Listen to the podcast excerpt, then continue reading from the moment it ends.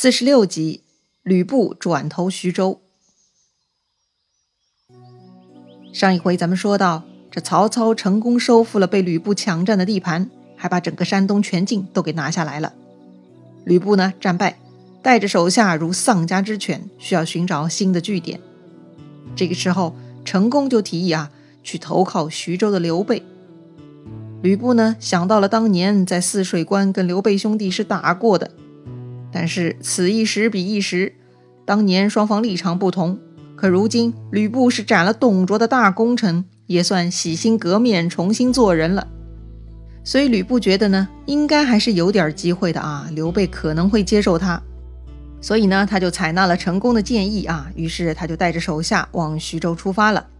快到徐州的时候呢，他就先派人去通报刘备。刘备听说吕布来投靠啊，那是有点意外的。他就开始思考了。如今的吕布跟从前已经不一样了，他不再是那个助纣为虐的董卓家奴了，人家已经改邪归正，杀了董卓，是国家功臣啊。这吕布还一度是国家的最高军事领导人呢。虽然任期是短了些，但是就算是那一百天的军委主席，人家也算是有过辉煌历史的人。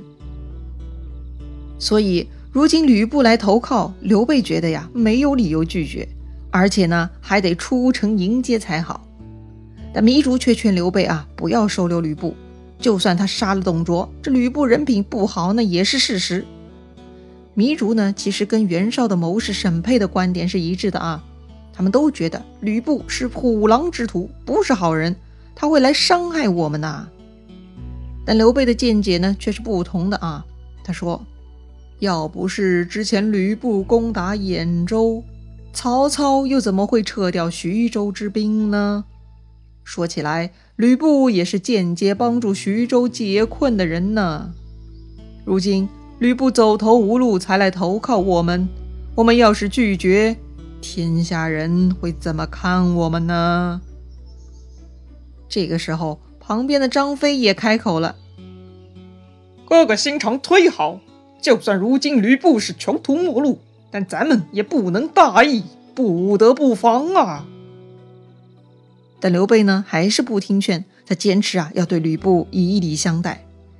要说嘛，这就是刘备呀，喜爱结交天下豪杰，而且呢，他比较在乎人家对他的看法。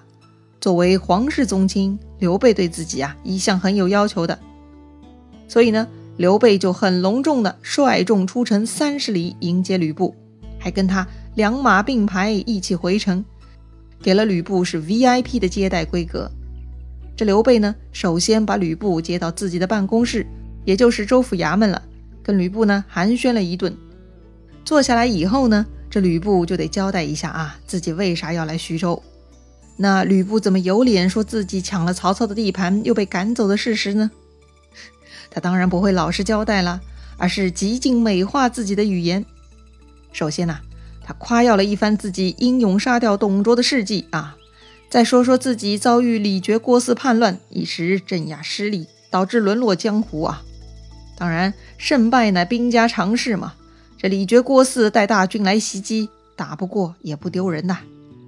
这吕布呢，接着描述啊，自己离开长安以后呢，没想到这关东诸侯啊都容不下他，哎，真是人情凉薄啊，很伤感。刘备听他这么说，是十分理解。是啊，这袁氏兄弟的势力最大，但也不是好相处的。刘备呢，不住的跟着点头。这吕布接着说呀：“他前阵子了解到曹贼不仁，居然侵犯徐州百姓，那太残暴了。幸亏刘备力救陶谦。”哎，说到这里呢，这吕布还朝刘备拱拱手。哼，看来吕布不光武艺高强啊，说话还有点水平。这种讲话的时候啊，顺带再夸赞一下对方，那也是很好的沟通技巧了。好了，重点来了啊！这吕布开始解释自己为啥抢曹操地盘了。他为啥呀？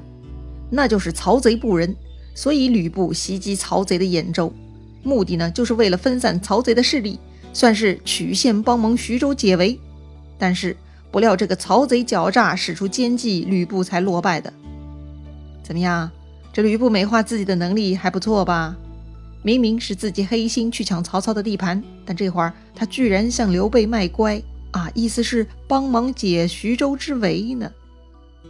交代完毕，最后呢，这吕布就对刘备说了：“这一次来投靠使君，想共谋大事，不知您是否肯收留？”刘备听吕布这么说，已经了然于胸。按照吕布的说法，这徐州解围也有他的功劳哦。那既然如此，反正我不高兴踹着徐州太守这个烫手山芋，不如顺势让给吕布得了。于是刘备就说了：“陶使君刚刚过世，也没有接班人，所以才让我来接管徐州。如今幸亏将军到了这里，这个徐州太守的位置啊，应该让给将军。”说完，这刘备就拿出官印，准备送给吕布。吕布看到这个场景，心下大喜呀！哈，我本来只是想来找个落脚点，所以才美化一下自己，没想到这刘备世子是非一般的软呐，三言两语就准备让位了。吕布什么事情做不出来呀？他是当仁不让啊！他看刘备拿出大印递给他，这吕布就不客气了啊！他伸手就想去接过来。就在这个时候，吕布瞄到刘备身后的关羽、张飞，这两个人脸色都很难看，他们都黑着脸，两双眼睛都死死地盯着自己，像是准备扑杀猎物的两只老虎。吕布心下一惊，看来自己如果真的拿了大印，眼前这两只老虎就要出手了，好吧，眼下这个大印暂时是不能接了。于是呢，这吕布就挤出一脸的假笑，推辞说：“我吕布只是一介勇夫，怎么能当州牧来管理地方呢？啊，不可不可！”但刘备不听啊，他还是劝吕布。这个时候，成功就开口了。强兵不压主，请使君勿疑。意思就是啊，强龙不压地头蛇，咱们不是来抢地盘的。刘使君啊，您千万不要怀疑我们啊！毕竟这成功也不瞎呀。关羽、张飞的表现，除了刘备没看见啊，其他人都看得一清二楚。而且呢，陈宫也没有觉得这刘备是真心谦让，他更觉得刘备就是在试探他们，所以呢，他不得不插嘴来解除刘备的怀疑。刘备也很聪明，听成功这么一说，也瞬间明白了对方的顾虑。得了，那就先不谈了，吃饭喝酒先。刘备呢，当天就给吕布他们安排了丰盛的宴席，还给他们安顿好了宅院。要说为啥关羽、张飞刚才是那样的态度呢？首先啊，他们兄弟呢都希望自己大哥刘备的事业能够发扬光大，有了徐州作为基地，就可以做大了。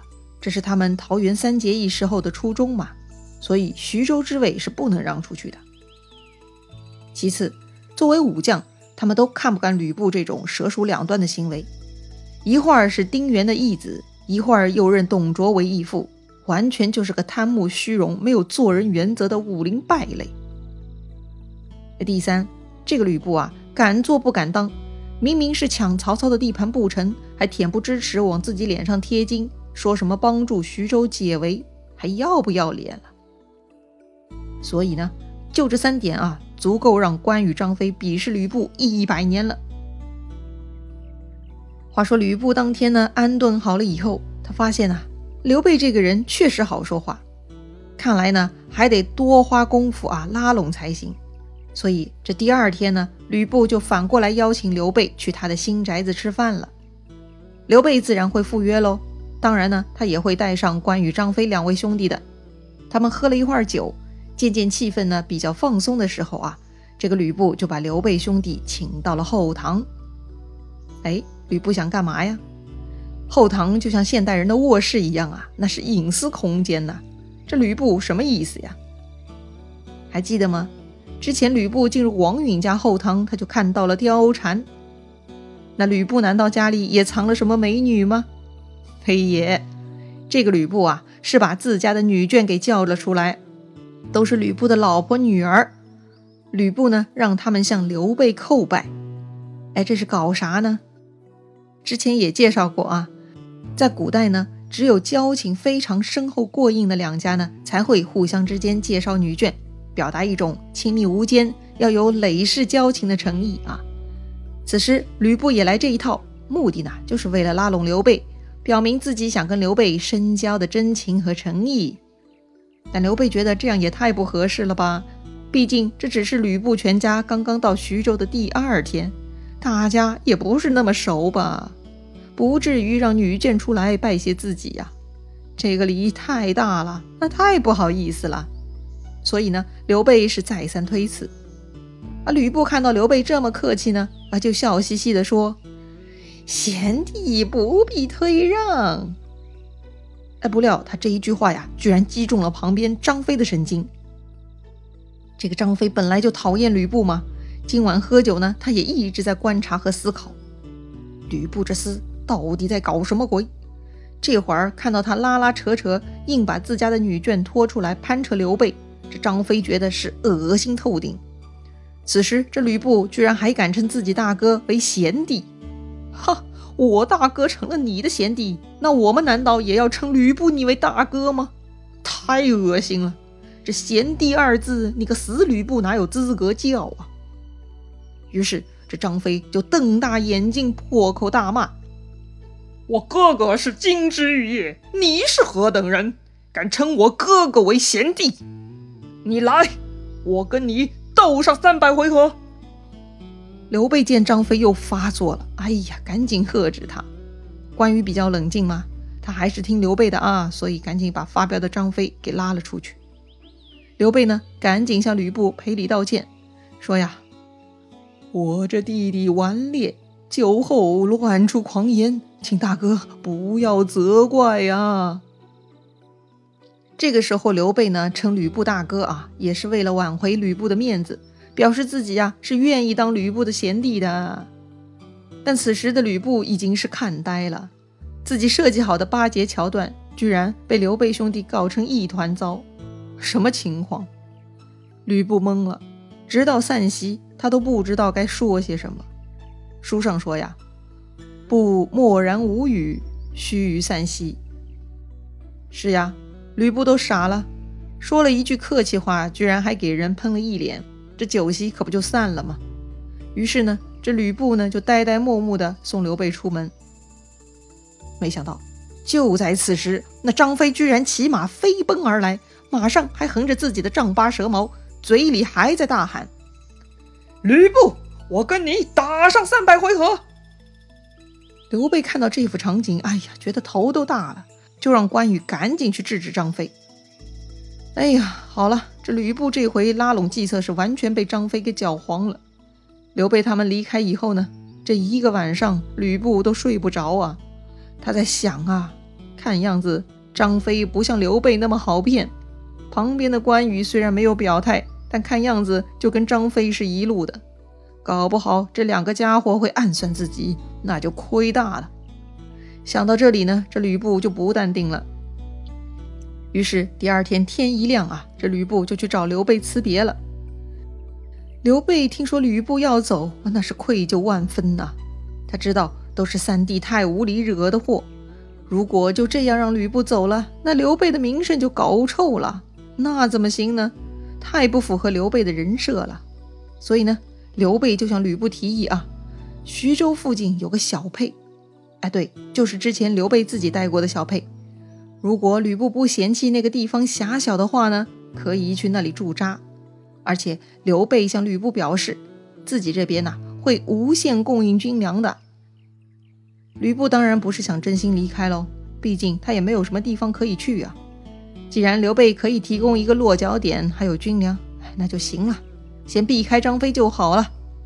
于是这吕布就带着自己的人去了小沛。从此呢，吕布稍稍获得安宁。是啊，跟曹阿瞒的较量让吕布很受伤，得好好休养一下。那赶跑了吕布以后的曹操，现在表现如何呢？他准备如何干他的大事业呢？咱们下回再聊。